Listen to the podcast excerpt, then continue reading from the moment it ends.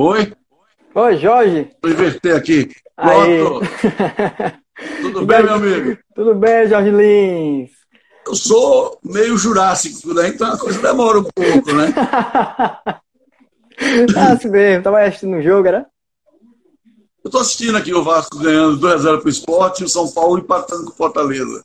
Aí você gosta, né? É uma coisa que. Rapaz, você sabe que depois de, de cultura, ou talvez até empatando cultura, a maior paixão da minha vida são esportes, né? Hum. E principalmente futebol. Eu sou um cara fanático de futebol. Eu sou capaz de assistir Bangu e Olaria. Eu, gosto, eu sou fluminense, mas eu gosto de futebol. Eu sou confiança e fluminense. Hum. Caramba. Às vezes as pessoas nem, nem sabem né, dessa, dessa particularidade, né? É. Para dar uma ideia, você, Rodolfo, meus filhos, por exemplo, o Rafael, quando era menino, novo, gostava porque me acompanhava, embora ele era Palmeiras. Ele tinha uma babá que fez ele ficar Palmeiras. Então brigava, discutia muito comigo. Mas Luquinhas é Fluminense, que nem eu, também confiança. No começo, quando era mais novo, gostava, depois ele esqueceu um pouco. Nenhum dos dois são apaixonados como eu sou. Hum. Eu sou apaixonado mesmo. É, quem gosta de futebol aqui em casa é meu irmão, o mais novo. É apaixonado, vidrado, sabe de tudo. Agora, eu não sou, eu não sou dessa leva. Não, eu assisto tudo, Rodolfo. Assisto tudo. Hum. Tudo mesmo. Eu gosto muito. Agora, Jorge, você tá com quantos anos agora? Eu tenho 63. 63, né? E de teatro? Eu nasci, eu nasci em 4 de abril de 1957. 57. E de teatro, são quantos anos? 47. 47 anos. Eu comecei com 16 anos. 16. Agora, o que foi que aconteceu assim, Jorge, para nascer o artista, Jorge Lins? Como foi que você descobriu que, que era eu não isso? tenho a mínima ideia, Rodolfo. Tem coisa que acontece na vida. Minha vida, eu nunca me programei muito. Eu formei em direito, né? Estudava, mas eu já fiz teatro desde. Veja, quando eu estudava no colégio Jacques de Figueiredo, que eu fiz o primeiro grau lá, na época não era o primeiro grau, ginásio, né? Eu fui fazer o colegial no Ateneu. Né? Na época o Ateneu era a grande escola de Aracaju. Eu representava a escola do, do Jacques e tudo em Olimpíadas de Matemática. Eu era louco com matemática. Sempre tive dificuldade em escrever nos cadernos que aquelas meninas fazem de final de ano, não tem essa lembrança. Eu nunca hum. tive facilidade de escrever nos cadernos, cara, porque eu não escrevia nada. Agora, a, a, minha família, meus pais, meus irmãos, sempre tiveram um nível cultural bacana. Então, meu pai, por exemplo, na minha casa tinha todas as coleções, Jorge Amado, Essa de Queiroz, Machado de Assis, Monteiro Lobato, e ele cobrava da gente, né? A gente lia e cobrava. Meus irmãos todos tinham uma, uma visão intelectual grande. Mas meu pai foi um cara que só teve ensino médio. Era gerente de banco naquela época, ensino médio era muito, né? E ele formou os irmãos todos, meus irmãos todos. Nós somos oito irmãos homens.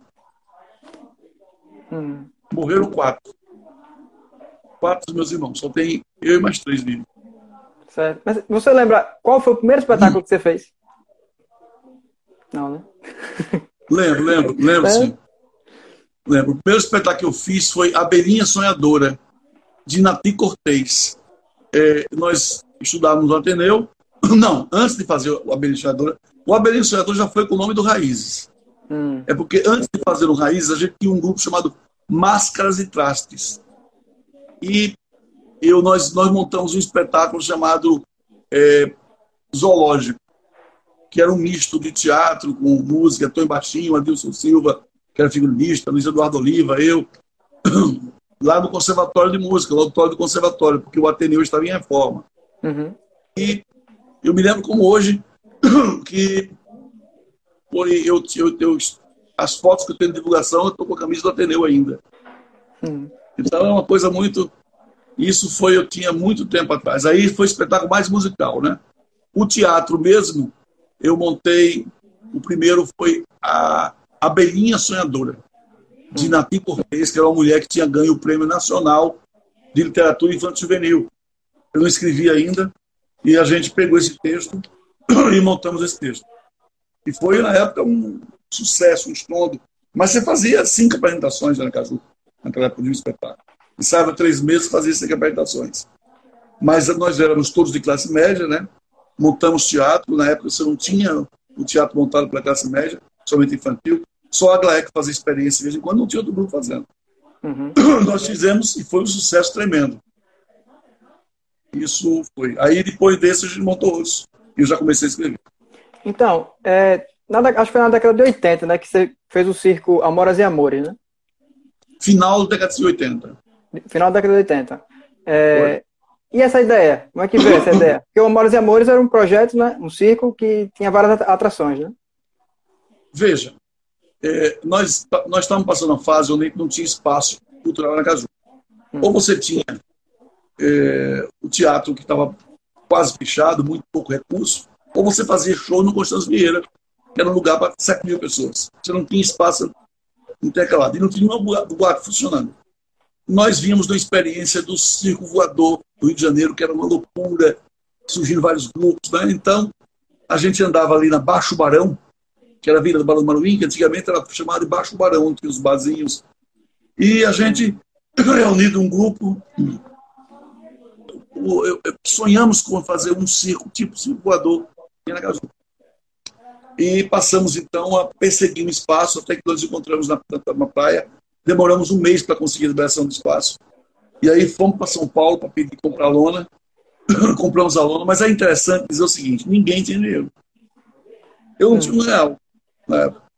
Era professor, tinha pouco dinheiro. E consegui um dinheiro emprestado com um, montamos sem dinheiro. E a coisa explodiu numa, numa, numa velocidade muito grande. Né?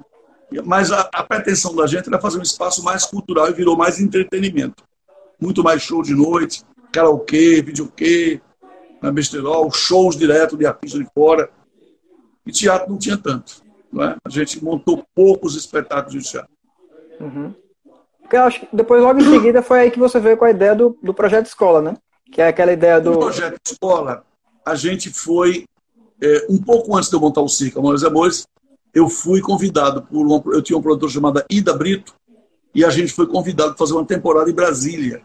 Um, um compositor, um produtor chamado Milton Rodrigues nos levou para fazer esse, esse, projeto lá, onde a gente apresentava dia de semana para é, escolas. E eu não acreditava que isso rolasse. Então, Rodolfo, veja, é, é quando a gente foi para Brasília fazer lá os Reis da Floresta de Cimento, onde Paulo Lobo era ator, é, Ana Virginia Queiroz, Luiz Eduardo Oliva. Era um grupo excelente. Fomos com 16 pessoas para lá. A gente estranhou. O cara bancou passagem para a gente, conseguiu hospedagem, alimentação, para a gente fazer espetáculo dia de semana.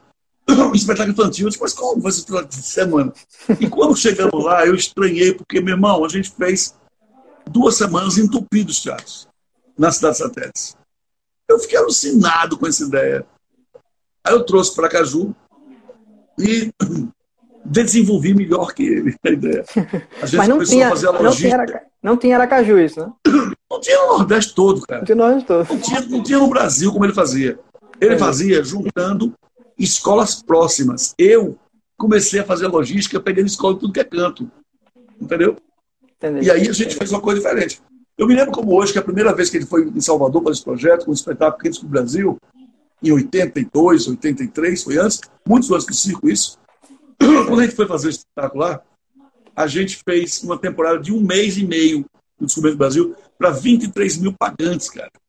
Ninguém sabia o que era isso, não. Uma loucura. E eu vendi barato todo lá.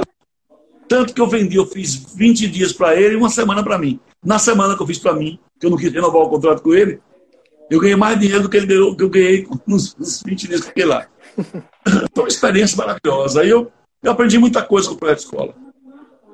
Massa. Massa. E, tipo, você é um, um tipo de artista que eu vejo que está sempre se reinventando. Né? Que eu acho que é necessário do artista estar tá, tá, tá o tempo todo se reinventando, sempre fazendo alguma coisa nova. É, eu queria saber como é que foi esse momento que você teve que se reinventar e fazer o prêmio Sanfona de Ouro, né? é, a gente fez a primeira, o primeiro prêmio sanfona, o, a sanfoninha que entregava era de espuma, feito em espuminha dourada. Uhum. E a gente, a ideia do sanfona de ouro é exatamente em cima do troféu Caíme que tem na Bahia. A gente fez o sanfona de ouro com essa ideia. Né? E é. pegou, né? Eu gosto, sempre gostei de, de insuflar o ego das pessoas que, que trabalham com cultura. Né? Então eu sempre fiz sanfona de ouro, é Educar-se. O mais velho é o Educar-se. Tem um ano a mais que o Safrão de Ouro. Uhum. O prêmio Educar-se. Depois Safrão de Ouro, depois tem destaque da cultura, Aí depois eu fiz moda, moda Sergipe, né? É, tem vários hoje, é, audiovisual e tantos outros prêmios que a gente começou a fazer hoje. É, mas, mas, tipo, fazer o Sanfona de Ouro online, assim, como é que foi a experiência? Ah, essa foi uma experiência diferente. Na verdade, eu pensei que esse ano a gente não faria. Mas quando eu vi que a Fungaju iria fazer o Forró Caju em casa, eu disse, poxa, então dá para fazer realmente o Sanfona de Ouro em casa também, né? Aí eu, eu pesquisei a ideia, consegui uns parceiros e foi muito bacana. Primeiro porque houve um movimento realmente junino esse ano. Não tinha porque não premiar as pessoas que trabalharam esse ano, porque muita gente trabalhou esse ano, não é? Uhum. Muitas lives foram feitas, muitas festas escolares, né? muita música não sai, EPI, EPI? Não, não tinha porque não, não fazer o sanfoneiro. Então, foi realmente muito bacana ter feito. Eu fiquei muito feliz. O resultado em si, a gente gravou com dois palcos, um dois telões gigantescos, uma, uma qualidade bacana. Eu gostei muito de ter feito. É, gostei muito mesmo, agradeço muito aos, aos, meus parceiros que possibilitaram a realização do Sanfona de Ouro como a gente fez esse ano. Massa, achei, achei muito massa. Eu também, eu também achava que não ia acontecer. É, é, por conta de muitas O problema desses prêmios, Rodolfo, é que eles são caros. É. E eles não dão retorno nenhum. Só retorno político. O Ludovico que entrou ali, ele sempre pergunta, mas Jorge, e ganha dinheiro? Não se ganha dinheiro com isso. Se ganha um. Você mantém o, o seu nome bacana, entendeu?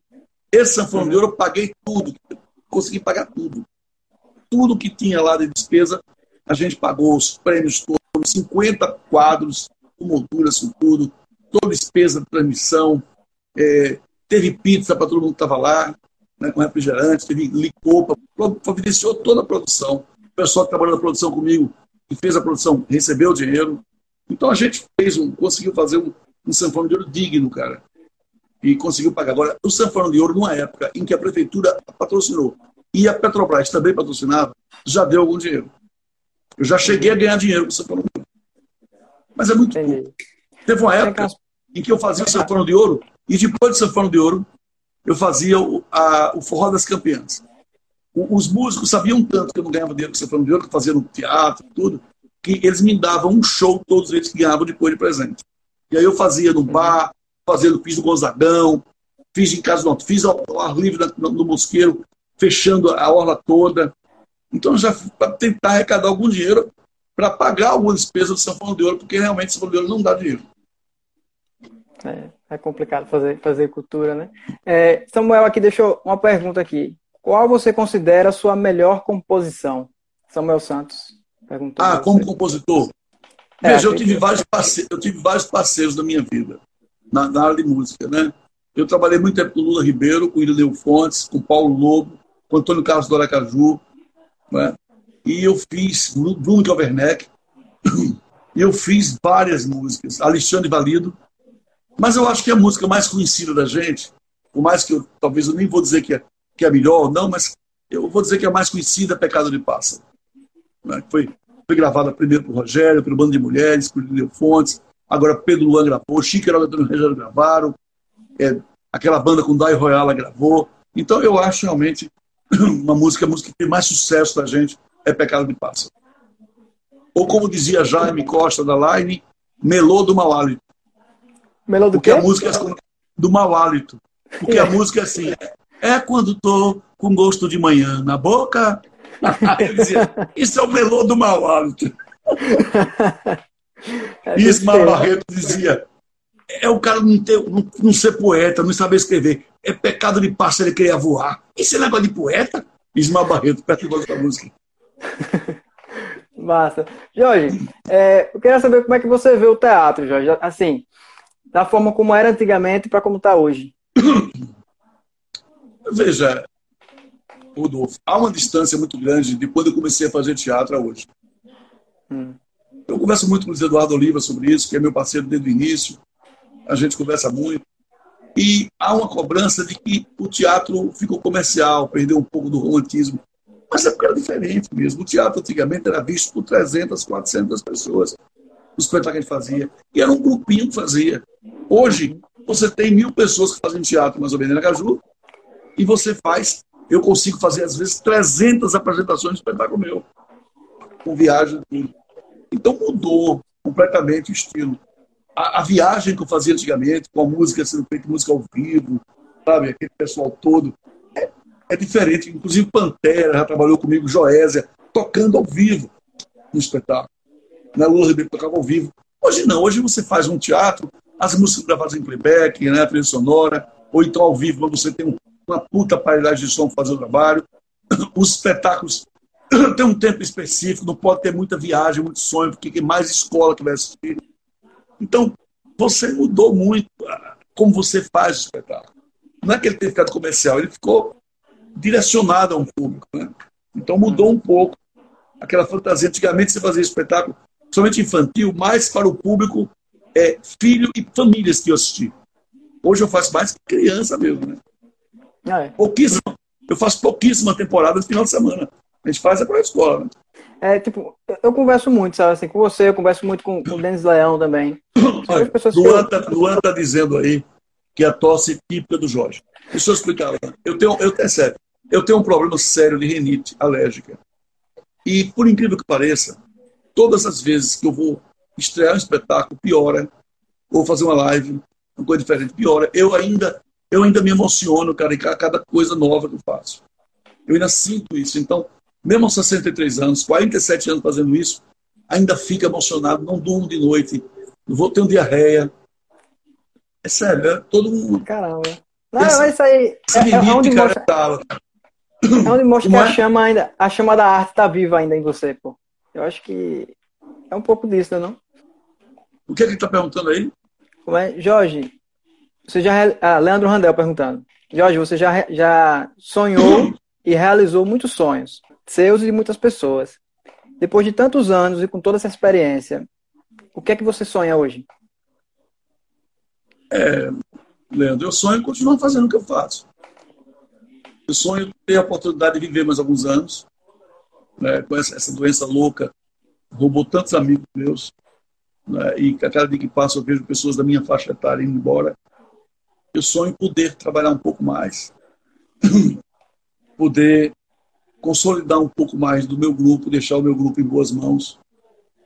Porque eu sonho realmente, daqui a 20, 30 anos, o raiz existir ainda. Né?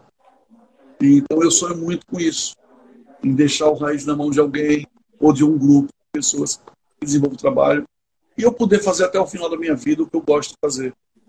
É teatro. Né? E cultura. Não é só teatro, é cultura assim, em geral. Então isso é o que eu mais sonho eu, eu, essa, essa pandemia que tirou todo o trabalho presencial da gente, né?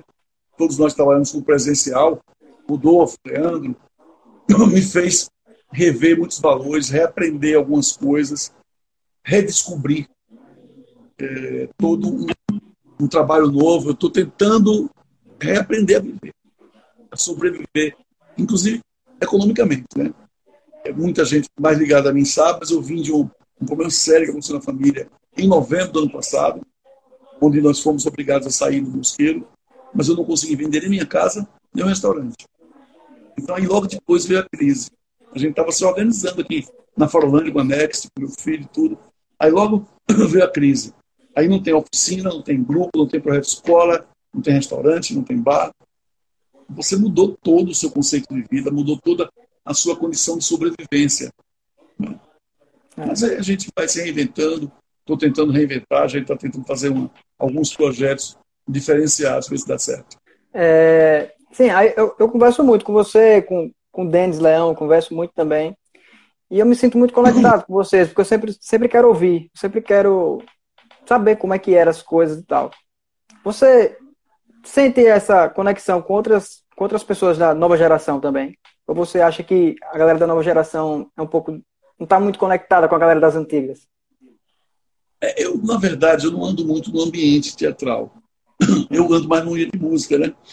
Mas eu tenho uma relação com as pessoas, talvez até por causa da oficina, Rodolfo, por de você, Luan, Samuel, né? a pessoa que está mais próximo, Leandro.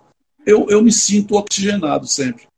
Eu sempre digo que eu sou um grande vampiro, né? Eu roubo um pouco da, do oxigênio da minha vida da de vocês. Então eu continuo fazendo oficina, embora seja uma coisa que não me dá uma grana, mas por causa dessa oxigenação. Eu me sinto muito vivo com a oficina. os espetáculos de mais de 100 pessoas, 120 pessoas, 150, que foi uma coisa que a gente vai deixar para o resto da vida, essa contribuição para a arte dramática em Sergipe. Né? Esses, esses super espetáculos que a gente começou a fazer com essa metodologia que a gente faz. Ninguém faz, só a gente mesmo. É. Então, hoje, eu, você falou em Denis Leão, é, você soube que Denis passou uma situação difícil de saúde semana passada, né? Isso. Então, ele está melhor já.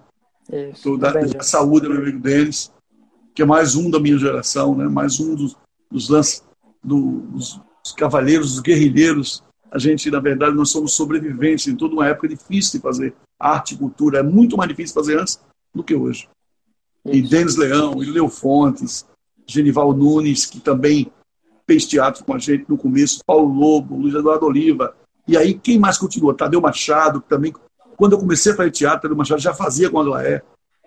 São pessoas mais ou menos da minha idade, né? Lula Ribeiro, que logo no começo do grupo pegou o grupo para trabalhar com música. Essas pessoas são pessoas da minha geração. Aí tem Virginia Lúcia, é, os Amaraus, era Zé, Zé que morreu, Antônio, e depois Lindolfo, que entrou depois de Boato. E aquelas Virginia Lúcia, que é da minha época mesmo, de fundação de grupo. Né? Então, essas pessoas todas fazem parte de uma geração. Algumas conseguiram se renovar, outras não. Né? É por isso que eu uso tanto, ah, exercito tanto trabalho com, com o pessoal mais jovem, para me deixar oxigenado. Né? Porque, por exemplo, eu sinto que do, Rafael e Lucas são meus filhos diretos, diretos já tentaram fazer teatro, mas não conseguem, não é deles mesmo eu sinto que, por exemplo, eu não consigo acompanhar o, o pique da, da, da, dessa coisa de, de, marketing digital que eles têm. Não tem jeito. Eu tento, tento, mas eu não consigo. Eles são muito mais, estupidamente mais, mais avançados do que eu, mais modernos do que eu. Eles pensam de uma forma diferente do que eu. Uhum. É, é, outra geração, né? Aí a gente acaba tendo que usar novas ferramentas, né? Mas você usa muito bem, pô, as ferramentas eu, vejo, eu vejo Mas eu uso bem para minha idade. O pessoal jovem, eu... eles mandam de mim direto.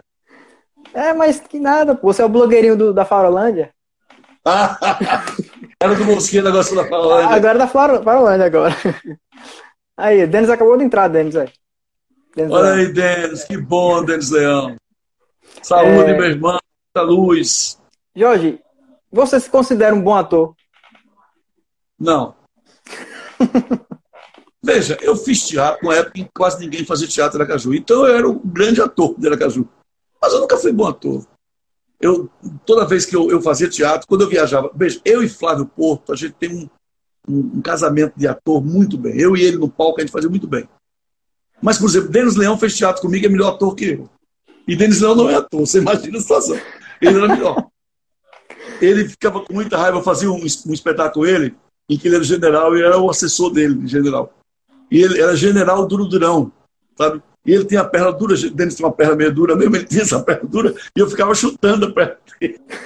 Eu ficava inventando coisas, ele não tem no texto. Eu, eu sempre fui muito mais um, um, animador.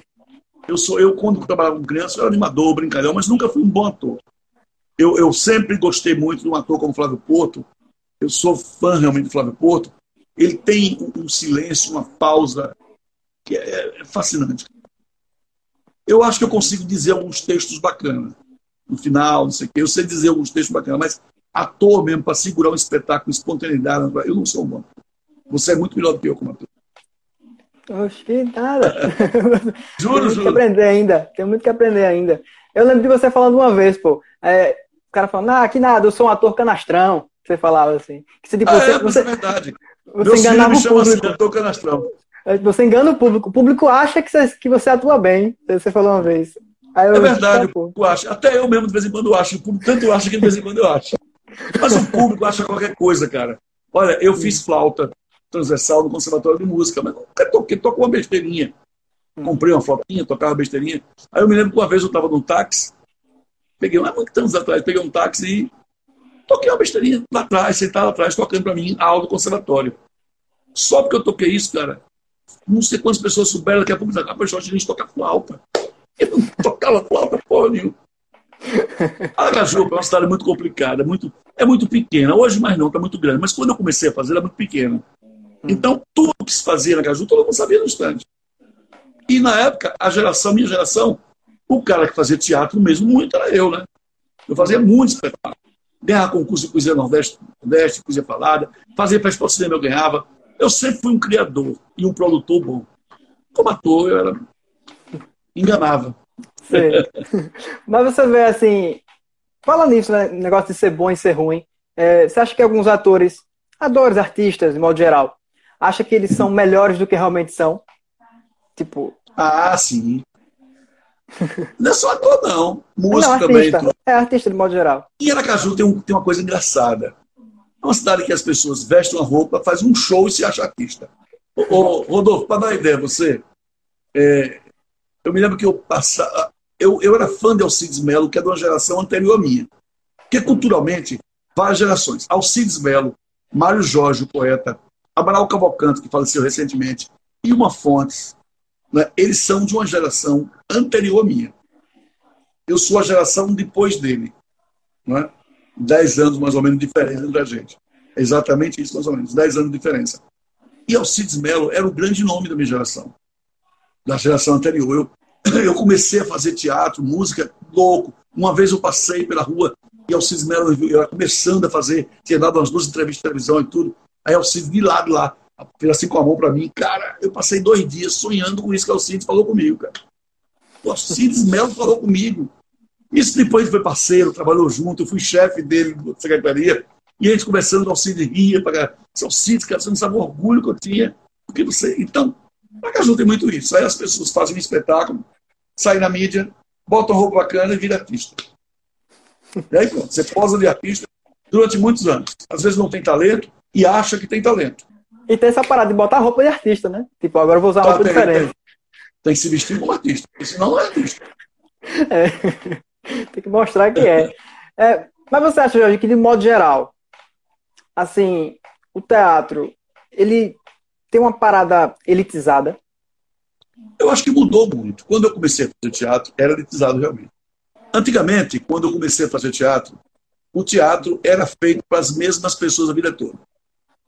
Era um grupo de burgueses que assistia espetáculo de teatro. Era como esse pessoal que assiste orquestra, orquestra, orquestra sinfônica daqui. É o mesmo grupo a vida toda. Entendeu? Então, a gente fazia teatro para as mesmas 300, 400 pessoas o tempo todo. Hoje não. Embora o teatro ainda é uma coisa cara, os espetáculos vêm de fora 180, 150, 120 reais. É caro para o povo, né? Mas eu sinto que os grupos sergipanos estão quebrando isso. Hoje, na minha opinião, existe uma produção cultural sergipana muito mais forte na minha época. De música. Antigamente você não via a música sergipana tocando em rádio. Hoje a música sergipana toca. Aí você vai dizer, a qualidade é ruim. Infelizmente, a cultura brasileira está nivelada por baixo. Você não tem mais os grandes ídolos, eu sempre digo isso, da música do Brasil, estão morrendo. Quem vai substituir? Chico Caetano, Gil, Bilto, Gal, Betânia, não é? Ivan Lins, Alceu. Quem vai substituir esse pessoal? Não tem. Javan. Então, houve realmente um. É porque isso foi, acredito que, um resquício da ditadura militar, né? A ditadura militar fez com que não surgissem novos ídolos, no, novos líderes, isso politicamente, culturalmente, tudo. Eu sinto que os últimos é, é, bacanas, da literatura também, Nacho Lola Brandão, Caio Fernando Abreu, todos morreram ou estão morrendo. Você não tem mais grandes nomes surgindo, alguns nomes, mas não são tão importantes, tão famosos como eram naquela época. Com tantos livros importantes e tudo isso também. Então eu sinto que a arte ela está mais popular, mas está, está, o cultura, música, teatro estão mais populares. Mais gente vai para o teatro. Tá? Por exemplo, a gente faz o projeto escola. Quando eu comecei, era só para o CCPA, para o Arco Cesano, Babilândia. Hoje não. Hoje a gente enche ônibus da, da, da Marão, da Soledade, você sabe que trabalha comigo, do Mosqueiro, uhum. né? enche ônibus de tudo que é bairro. Isso mesmo. Então, popularizou mais o teatro. As crianças hoje, na minha época, nem sonhavam ver o teatro. Imagina se uma pessoa da Terra Dura sabia o que era teatro. Na época não tinha Terra Dura também, mas um bairro mais inferior do que a Terra Dura, socialmente. Sabia que era teatro. Nem iam para sonhar para teatro. Hoje, as pessoas até de interior a gente traz para assistir teatro aqui. Santa Amaro, Capela, Laranjeiras, São Cristóvão. Então, mudou. Eu acho que é o contrário do que as pessoas pensam. Eu defendo a ideia de que o teatro popularizou-se mais. E aí veio a universidade. concurso de teatro, Sim. que fez que também formassem pessoas que estão ensinando teatro nas escolas. Né? Essas uhum. oficinas, hoje tem várias oficinas em Aracaju, que, no mínimo, quando não forma artista, forma público. É. Né? Eu tenho mais ou menos 100 pessoas que participam em cada módulo que a gente faz, entre adultos e crianças. Uma média de 100, 70, 80. Aí tem mais cinco oficinas fazendo. Então, no mínimo, são pessoas que estão fazendo teatro e vão assistir espetáculos. Elas podem não virar artistas, mas vão, vai ser, no mínimo, público. É, é isso, isso é importante. Isso é muito importante. Tem uma pergunta aqui de Luan, Luan Belushi. Jorge, público infantil ou adulto? O que você prefere fazer? Luan, eu, eu, eu comecei, durante muito tempo da minha vida, eu fiz teatro só para crianças. Né? Somente com a oficina, e que começou tudo com a montagem do Anjo Safado, eu fiz um elenco com 20 tantas pessoas, e depois montei Tchê com 120 tantas pessoas, Sim. eu abri a minha perspectiva de como sobreviver fazendo teatro para adultos. Eu não sabia como, só sabia fazer para criança. Eu gosto dos dois públicos, público para mim é igual. Eu sinto que a criança ela é mais honesta. Ela te dá a resposta na hora.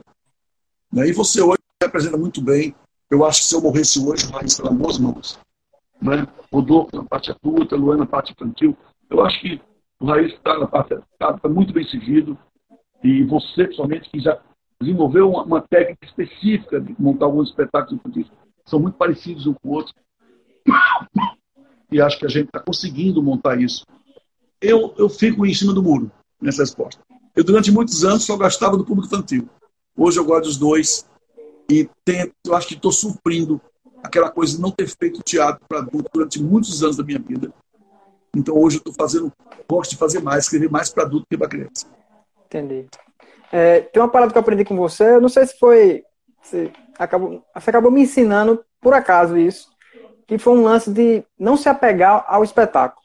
Porque, tipo, às vezes a gente vai lá, faz o espetáculo, trabalha pra caramba, aí chega lá, às vezes o espetáculo não é tão bom quanto a gente esperava. Ou, de repente, a gente faz e fica incrível e é melhor do que a gente esperava. Né? Eu queria saber esse lance desse desapego com o espetáculo e sempre estar tá fazendo um espetáculo novo. Como é que é isso? É, Rodolfo, eu aprendi na minha vida a ter esse desapego de tudo. Dos bens materiais, eu já tive algumas casas, desfiz no boa, carros me desfiz no boa, casamentos, casei nove vezes. Né? Eu aprendi a desapegar das coisas materiais e das coisas espirituais. E os espetáculos, eu acho que eu, eu escrevi mais de 100 espetáculos, mais de 100. Então, eu, eu cada vez, o melhor espetáculo que eu gosto mais é sempre aquele que eu estou fazendo. E eu, eu, sinto, encontro as pessoas, vamos fazer os filhos do Bito de novo, vamos fazer Raul Seixas de novo. Eu acho que aquele espetáculo cumpriram um tempo específico. Eu posso até fazer de novo, mas nunca com a, com a, com a qualidade que foi feita naquela primeira vez. Ou com essa escola de você, não, vamos, não tem. Eu acho que não tem como você se comprometer, as pessoas vão esperando uma coisa. Eu já montei a história do Lampião no Inferno umas 10 ou 15 vezes. E já montaram fora daqui também. Blue já montou com o grupo dele. E eu já vi a montagem de tudo que é tipo, já refiz montagens diferenciadas. Eu gosto, mas sempre botando uma coisa nova. Não falo quando a gente brinca, eu lembro de saudade. De quando eu posto é, fotografias de ideia, do espetáculo de ideia que gostei muito, ou do próprio Filho dos Beatles, ou do Mulheres de Holanda. Mas são passagens da minha vida que eu guardo com muito carinho, com muito amor, mas e tiveram valor importante naquela época. Eu me desapego com uma facilidade muito grande e vou para o próximo. Eu aprendi, Rodolfo, com o tempo, que nem eu me envaideço muito com os elogios, nem fico muito desesperado com as críticas. Né? Com o tempo você aprende isso. Nem eu fico muito, sabe, postado porque o cara me elogiou, não. Nem também fico muito desesperado quando me criticam. Eu relevo tudo, escuto, tento tirar o que eu acho. Aos 63 anos e 47 anos de experiência, eu tenho uma autocrítica muito grande. Eu sei realmente o que é. O meu gosto é um pouco popular. Eu não sou um cara muito requintado, eu não sou intelectual. Eu sou um artista. Então, o meu gosto é um gosto popular. Eu sinto que eu tenho uma, um, um, gosto popular. Não adianta eu, eu, eu. tentei montar vários, eu poderia montar espetáculos mais requintados, mas eu não quero. No final da minha vida, mudar o meu estilo. O meu estilo é esse. Eu tenho certeza que eu poderia fazer qualquer espetáculo, mas não tem sentido. Minha linha de trabalho é essa mesmo. E eu não vou mudar no final agora. É? Sim, sim, eu sim. acredito que eu tenha mais de 10 anos de trabalho. Se não me tirarem.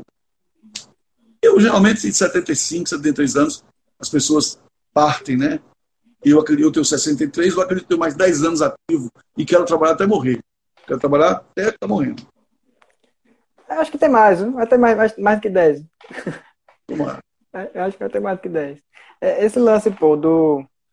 É, não se apegar, né? E eu lembro que eu, eu mesmo passei até por isso, de chegar para você e falar, Jorge, vamos montar de novo. Bora. Você, não, não quero não. E com muita insistência, às vezes, a gente acaba montando, como foi a última vez do Lampião no Inferno, né? Você não quis fazer o anjinho. É, porque eu achei, tá então, aí que entra a parada. Que tipo, eu falei, não, já cumpri meu papel de anjinho. Agora tem que ser a galera nova. Galera nova que tem que chegar e.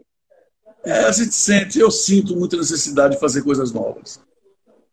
Para descobrir novos espetáculos, novas ideias, novas propostas. Ou se remontar uma coisa antiga, com uma linguagem completamente diferente. As pessoas querem repetir o que a gente fez, cara.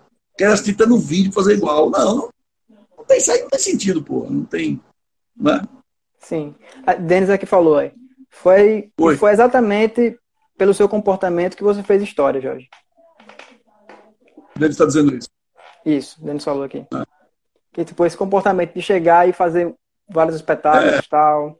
O, o que eu acho, sabe, Rodolfo? Veja, Rodolfo, eu tenho uma, eu tenho uma, uma autocrítica muito grande. Né? Eu sei que meu trabalho de uns anos para cá, é, no começo não, quando eu fazia o trabalho com o pessoal do Raiz da Viagem, tudo, era diferente. Mas quando eu comecei a fazer o trabalho mais projeto história, eu fiz algumas concessões em padrão de nível de qualidade do trabalho.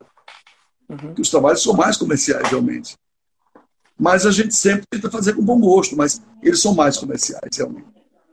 Mas eu sempre experimento coisas, fazer com música, com ao vivo, com, com microfone, com música ao vivo, sem música ao vivo, gravado, o pessoal cantando com playback. Tanta experiência louca a gente faz para tentar ver se consegue é, solucionar alguns problemas, também dá mais satisfação e prazer para a gente mesmo, né? Então, eu sempre tentei. Agora, eu reconheço, por exemplo, que eu vou ficar para a história muito mais como um cara que produz, ter sido grande produtor teatral, do que como um diretor ou como um autor de teatro. Embora tenha sido autor, diretor e tudo isso. Mas ah, existe isso.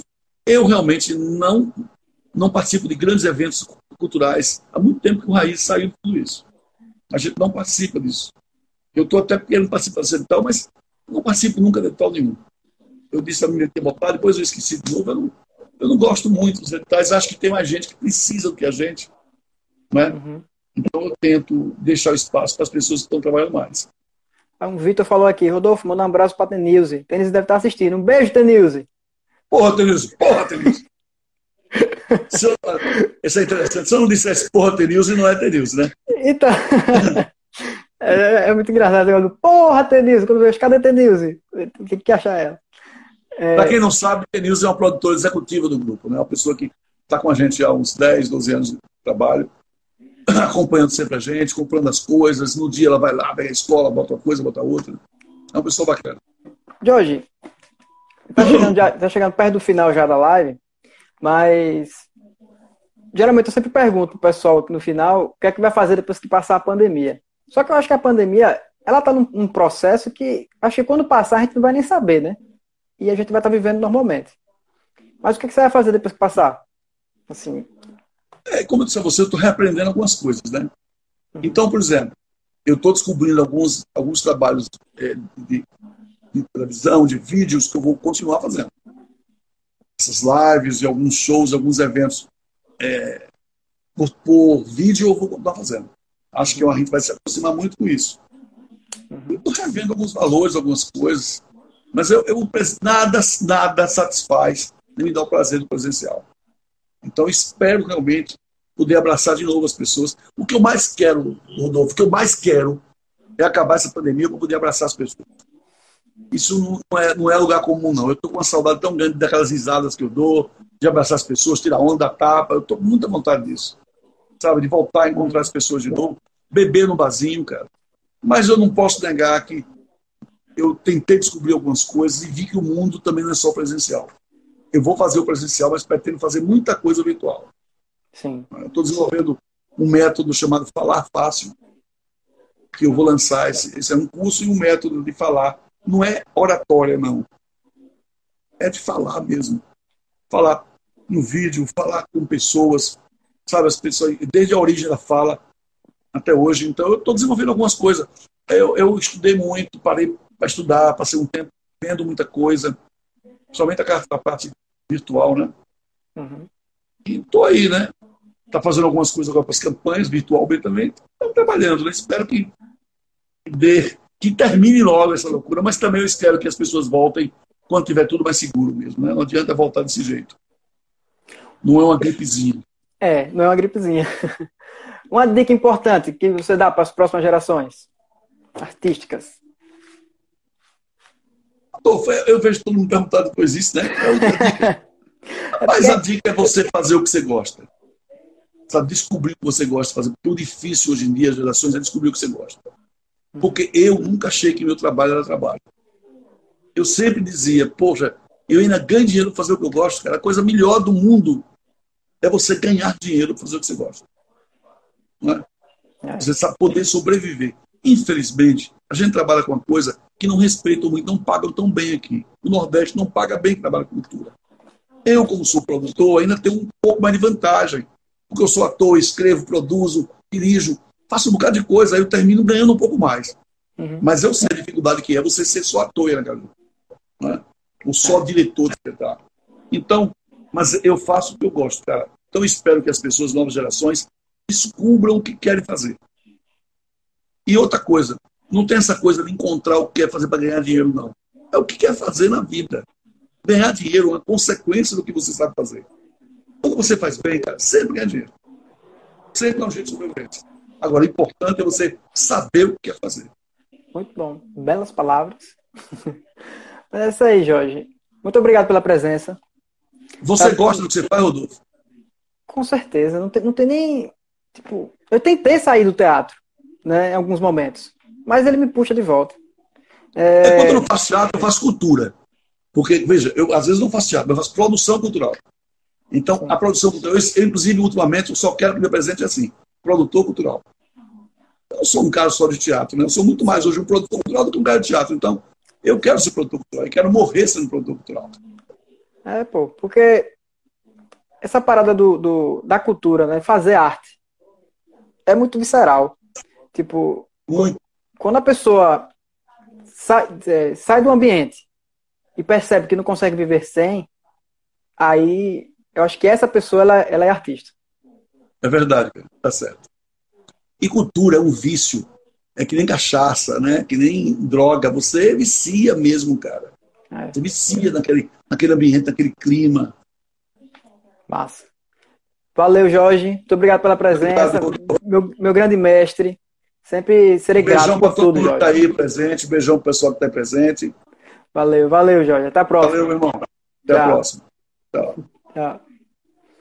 Bom, pessoal, é isso. Valeu você que ficou até o final. Próxima semana, terça, terça e quinta-feira, às 20h30, estarei aqui conversando com algum artista aqui do, do estado. Beleza? Um cheiro no olho e até mais.